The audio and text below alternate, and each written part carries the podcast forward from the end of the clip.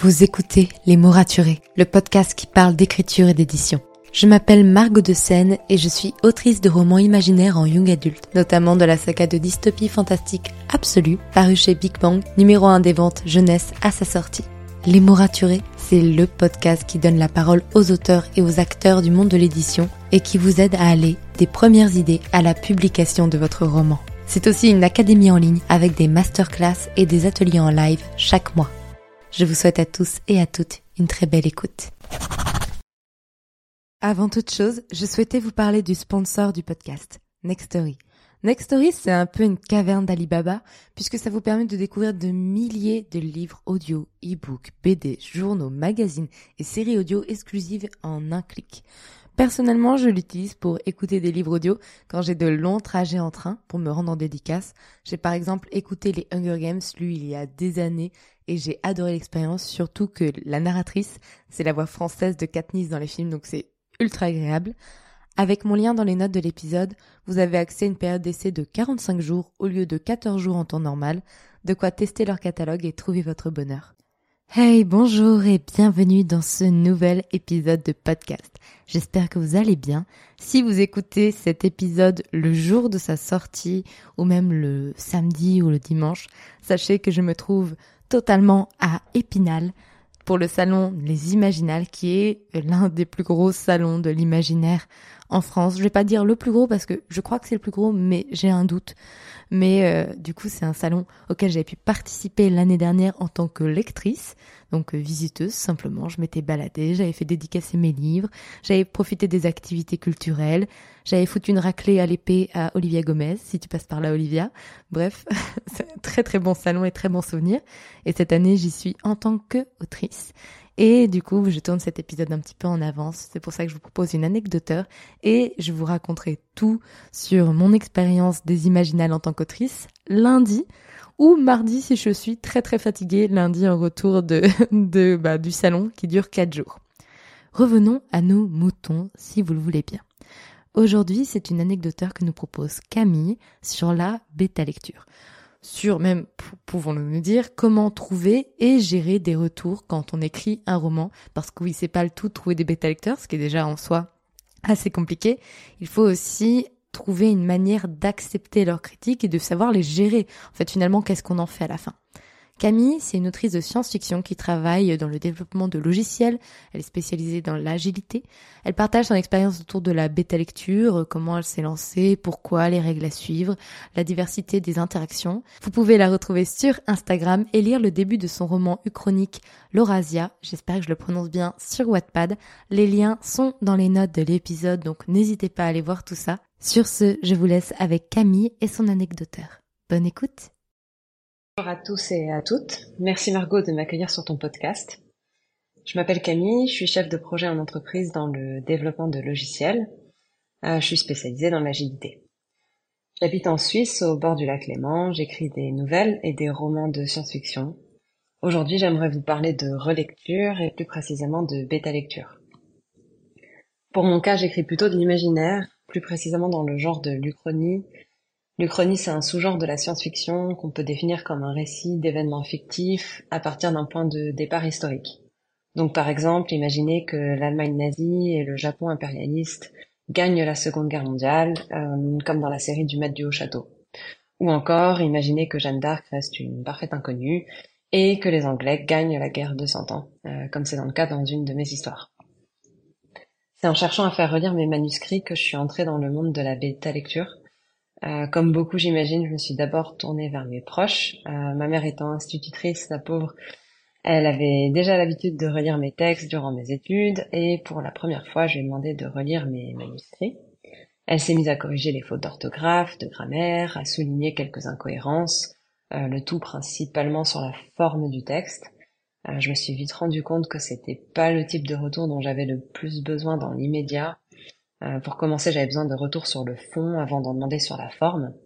J'avais besoin de retours d'autres autoristes ou de lectoristes expérimentés avec un point de vue sur la structure du récit, les personnages, les émotions dégagées, etc. Et pour la majorité, j'ai trouvé ces personnes-là sur des forums spécialisés en écriture et sur les réseaux sociaux. Euh, C'était plutôt comique au début. je me suis retrouvée à discuter de mes textes avec de parfaits inconnus, alors que mes proches eux-mêmes n'en connaissaient pour la plupart même pas l'existence.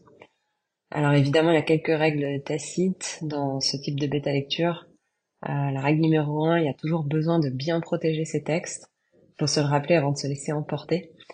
Euh, règle numéro 2, quand on prend, on donne, à part pour quelques bêta lectoristes bénévoles ou si on compte payer. Euh, l'idée, c'est presque toujours d'échanger une lecture commentée contre une autre. Et puis finalement, règle numéro 3, il faut savoir accueillir les refus et en donner soi-même quand on pense que les deux profils ou manuscrits à échanger ne matchent pas. Alors d'un côté, euh, j'ai pu trouver des textes et profils d'autoristes similaires aux miens. C'est hyper motivant pour moi de me connecter avec d'autres femmes qui écrivent aussi de l'historique, euh, de la science-fiction ou parfois même de l'Uchronie. Et d'un autre côté, euh, j'ai aussi eu des surprises toujours variées et parfois pas très agréables. Il y a des personnes qui ne retournent pas la faveur d'une bêta lecture comme promis, et puis il y a les tentatives de drague ou d'arnaque, évidemment. Euh, pour autant, je regrette pas du tout de chercher assez large, de rencontrer de nouvelles personnes. Euh, ça me permet de varier les types de lectoristes, euh, parfois de trouver des lectoristes sensibles pour certains sujets que j'aborde, comme le racisme, les violences sexuelles, les discriminations sur le genre et l'orientation sexuelle. Par contre, en jetant des filets assez larges, il m'est aussi arrivé de rencontrer des profils, disons, très atypiques. J'ai dû refuser quelques textes sur euh, lesquels je ne me suis pas sentie capable de donner mon point de vue, des textes que je choisirais normalement pas de lire. Euh, par exemple, j'ai été en contact avec un conseiller financier qui écrivait de la science-fiction, mais qui en réalité m'a expliqué qu'il racontait ses vies antérieures dans une sorte de récit biographique. Euh, donc celui-là, je me sentais vraiment pas de le relire et de faire des retours sur son texte, euh, tout en respectant ses croyances personnelles. J'ai aussi eu des échanges de manuscrits avec des autrices très débutantes, certaines encore au lycée, ou encore un auteur de space opéra qui s'incarnait euh, lui-même en sorte de mégalomane en trouble avec deux femmes. Euh, pour autant, je trouve que la bêta lecture, c'est une expérience hyper enrichissante.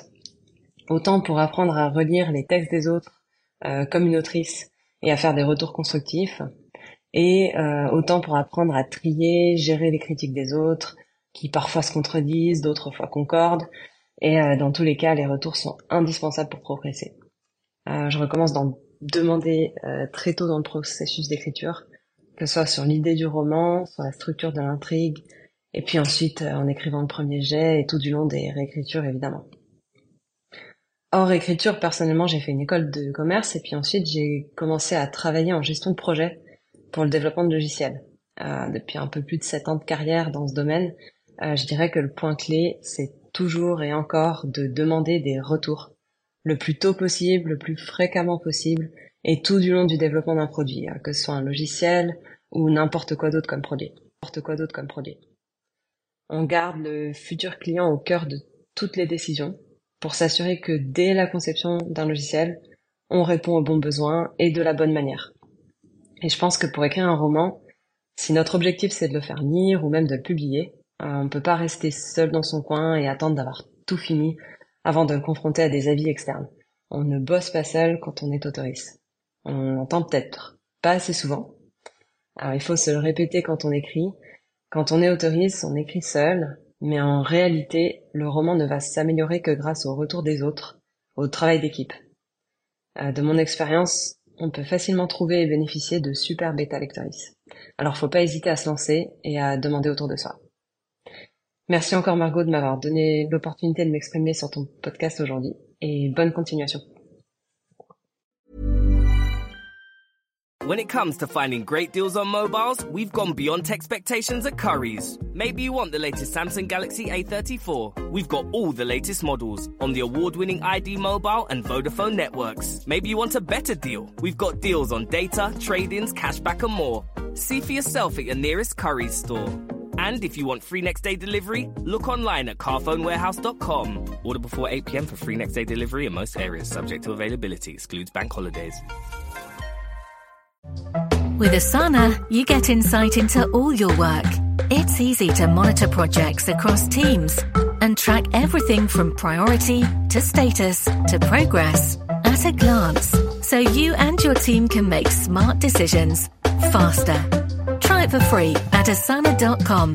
That's A S A N A.com.